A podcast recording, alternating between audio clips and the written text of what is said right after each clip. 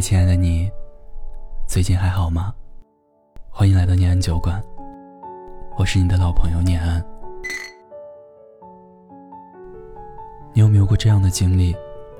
对一个好朋友产生了特别的感觉，但又不知道该不该说出来。说出来会不会影响你们的友谊呢？今天念安酒馆特别邀请到了一位好朋友酱酱，他将给我们分享他曾经勇敢表白好朋友的故事。节目最后也会分享一些小贴士和建议，帮助大家勇敢的面对内心的真实想法，用最恰当的方式表达对好朋友的喜欢。那听到这儿，可能会有些朋友说了哈，很多情侣不都是通过朋友慢慢了解，最后才发展成恋人的吗？对，没错。但是我们今天聊的这个话题里面的好朋友，它是有个限定在的。我们聊的这个好朋友，他是指都没有表达互相爱慕、喜欢，或者说想要进一步发展成恋人的想法，就是非常纯粹的一种朋友关系。这朋友可能是你从小玩到大的老朋友，也可能是你人生某一阶段里认识的新朋友。然后你们可能在日常的相处、交往过程中，慢慢的产生一种超越友情的那种喜欢和上头的感觉。所以，我们今天聊的这个话题，好朋友能说喜欢吗？就是基于这样的一个好朋友的身份的哈。所以在分享故事之前，想跟大家先解释一下。好的，接下来我们一块来听听酱酱的故事吧。我和他认识应该有七年时间了吧？记得那会儿刚上初中。大家还都是陌生的小朋友，而我从小就是一个比较内向、腼腆，不喜欢和别人交流的人。对新环境和新同学，我会感到特别的好奇和害怕。我记得我们第一次聊天是在一次课间，因为我的个子比较高，所以我坐在教室的最后一排。当时我在角落里练字，他笑着问我说：“你为什么要练字啊？”我回答说是我妈让我练的，而我们真正成为朋友是在初二的一次演讲比赛上。我现在还记得当时演讲的节目是《少年中国说》，在每次课间排练的时候，他都会很体贴的给大家带好热水，提醒大家下节课是什么。的学习成绩也很好啊，嗯，最喜欢的科目是历史。还爱运动，尤其是长跑。在我的印象里，每次运动会，他都是第一名。我当时对他是很崇拜的，我想像他一样外向，像他一样开朗，还要善良。后来到了初三，我们被分到了前后桌，多了很多交流和相处的机会。我们会和其他好朋友一样，一起下楼跑操。一起去食堂吃饭，一起放学后走路回家。我们是在内蒙古的一个小县城学习，小县城的天空特别漂亮。一起散步回家后，学习的烦恼就好像都没了。我们还会一起去商场负一楼的食品区试吃，一起传小纸条，聊八卦，聊开心的事、不开心的事。而我总是会盯着他不好看的字体发笑。他也总是在问我：“你在笑什么呀？”他问过我说：“你为什么不谈恋爱？”我会开玩笑的跟他说：“因为我从小就缺了根情丝。”有一次初三放学回家的路上，他突然就问我说：“你是不是喜欢男生啊？”我当时一下子就脸红了，本想找个话题搪塞过去或者骗他。但当时我也没有办法去编个假话，于是我向他坦白了我喜欢男生，并且从来没有喜欢过女生，甚至会对一些男生有不同的情感。我问他会不会觉得我很奇怪，他温柔地安慰我说：“没关系的，这个世界上有很多女生喜欢女生，也有很多男生也喜欢男生。”他还会开玩笑地说：“说不定他也是。”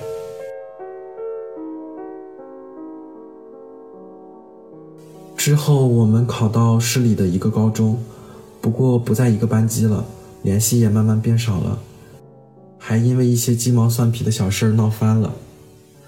但是为了维护小时候那种所谓的自尊吧，或者是为了证明我们都能在新学校过得很好，我们甚至把彼此的联系方式都删了，电话也拉黑了。但是我总能在楼梯上看到他，我也希望他能看到我。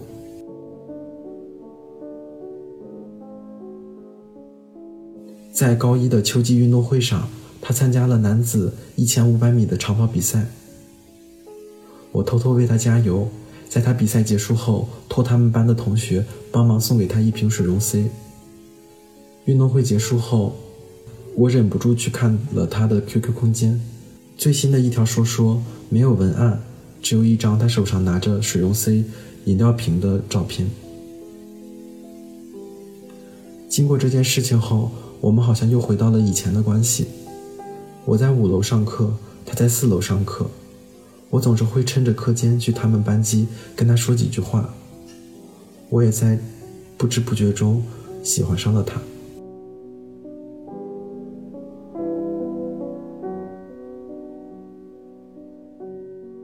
在高二的第一个学期，我们分科了，因为我的成绩不是很好，所以我留在了原先的班级文科班。但是我一直不理解的是，理科成绩很好的他，为什么也选择来到了我的班级？之后好像又回到了初中的时候，我们无话不谈，无话不说。后来因为一些原因，我选择了学习美术，参加艺考。为了有更多的时间能够去画画，我会节省掉吃饭的时间，而他总是会给我带一包面包和一瓶水溶 C。后来去了北京宋庄集训，他也会经常邮寄东西给我，里面甚至有他第一次运动会得到的金牌。他也会在手机上提醒我不要熬夜，不要不吃饭，甚至会在十月一的假期自己一个人从内蒙古来到北京，只为了可以和我见一面。高考结束后，我们度过了一个特别快乐的暑假，我们一起在休闲吧里打发时间，冒雨去吃烧烤，去散步，一起打耳洞，我打右边，他就打左边。高考成绩出来了，我们都考到了一个城市的学校，离得虽然不近，但是我们一周还是会见一面。但是在每次见面的时候，我对他的感情越来越强烈，甚至有一种和恋人约会的心脏狂跳的感觉。于是，终于在一次喝完酒后，我鼓起勇气在微信上告诉了他我喜欢他。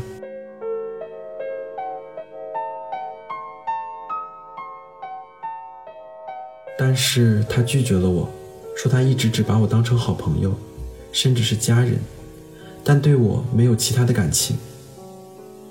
我心里是后悔的，于是我问他说：“我们还能继续做朋友吗？”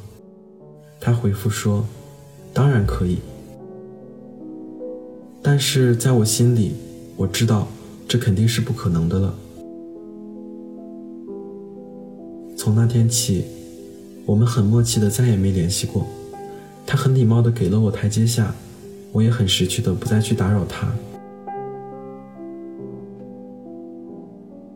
最近听说他谈恋爱了，我心里是挺难过的，但我知道有些事情他做不到，连现在的我也做不到了。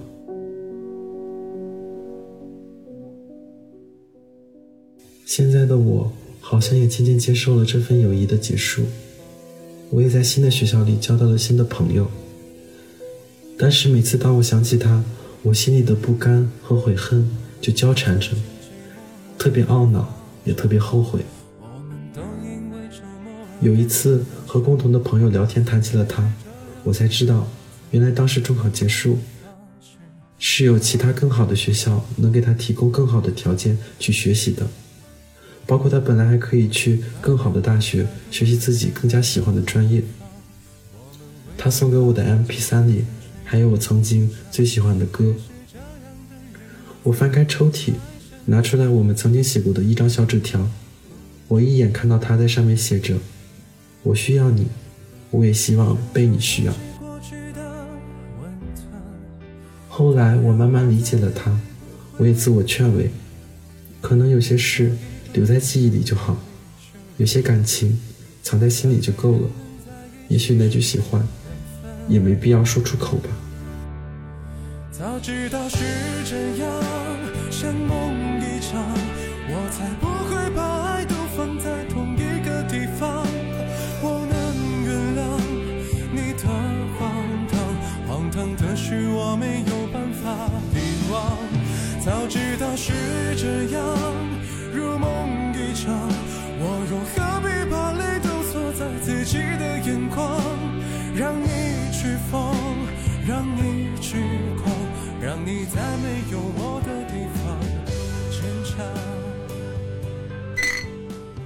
谢谢酱酱分享这个故事，很真实也很感人，涉及到了许多人们在生活中都会经历的情感，比如友情、爱情、迷茫和成长，充满了青春的美好、纯真和遗憾啊。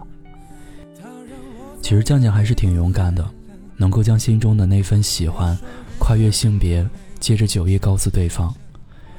但是在我们身边，应该还会有一些人，当对好朋友产生了喜欢的感觉时，就会犹犹豫豫，害怕表达出来。这其实是我们成长过程中很常见的情感困惑之一。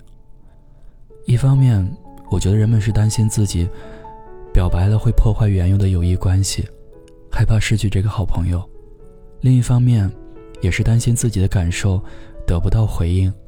面临被拒绝的可能性，这可能会让对方或者让两个人感到尴尬。其实说出喜欢，可能出现的结果无非就是三种：第一种就是友谊编制；第二种是可能发展成恋情；第三种就是保持原样，还是朋友关系。我们来听听念安酒馆听友的想法哈。阿呆说。那得看双方是不是都有那个意思。当时他就是没有那个想法，但又不好意思伤害我，就勉强答应了。和他在一起后，很快就分手了。分手后不仅没了对象这个身份，还失去了原本的朋友关系。听友蓉蓉说，一年七个月前，他表的白，现在已经订婚了。我们还很幸福，我来大姨妈，他会照顾我，不开心的时候会陪着我，陪我笑，陪我闹，感觉自己能遇到他，真的很幸运。以上是两个听友的简短分享，蓉蓉的结果是皆大欢喜，阿呆，可能就是我们向好朋友表达时，最顾虑也最担忧的那种结果，最后也失去了朋友的关系。所以我觉得，如果真的表白了，发现对方没有那个意思，就不要太过于执着了，调整好心态，先好好做好自己。最近看到这样一句话说：“人们向往从痛苦中解脱，但人们更害怕失去依赖。”可能很多人都有这样的疑虑：如果表白以后，两个人还能不能做朋友？如果双方都有喜欢的意思，那就是最好的结局。也是我们非常期待的结局。但如果对方只是拿你当朋友，那在你表白之后，两个人可能连朋友都没得做。所以这也让很多人错失了很多感情，因为没有人勇敢的走出那一步。当你遇到这样的情况的时候，我觉得你不妨自问一下：如果他和别人在一起，你可以接受吗？如果你可以接受的话。那么你们就继续做朋友，可以不用表白。但是如果接受不了，不妨找个合适的场合，用恰当的方法，去试着表达一下。那么有没有什么建议，可以在不破坏友谊的情况下，表达自己的感情呢？或者说如何找到喜欢和友情之间的平衡点呢？我觉得想要处理这种情感纠结。平衡是很关键的。首先要明确自己对好朋友的喜欢是否真实和持久。其次就是要尊重对方的感受和意愿。在适当的时机，以温和的方式表达自己的喜欢。比如说，你可以试着用一些委婉的方式表达，送一份特别的礼物，或者说写一封信。也可以从侧面，先了解一下对方的想法，或者试着暗示一下，看一看他的反应，再做决定。无论结果如何，都要保持沟通和理解，尊重对方的决定。在恰当的时机用合适的方法表达，换来的不一定都是失败，也可能有一线生机。总之，希望有一天你回过头来想想的时候，不会后悔当初只是暗恋，或者什么都没有做。希望以上的分享可以帮助到那些可能正在经历类似情况的朋友。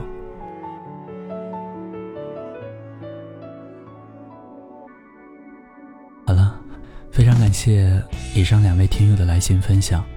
今天我们聊了关于好朋友之间的感情表达，友情和喜欢，是我们人生中非常重要的情感。希望大家在面对这样的情况时，能够真诚对待自己和对方的感受，并用正确的方式表达，找到喜欢和友情之间的平衡点。如果你有任何关于这个话题的想法和故事，欢迎继续在评论区留言互动。如果你也想分享故事、倾诉心事，欢迎在微信公众号搜索“念安酒馆”，想念的念，安然的安，期待你的来信。再次感谢酱酱的故事分享，也谢谢屏幕前的您听到这里。我是念安，我在古城西安，对你说晚安，天天好心情。我们下期再见。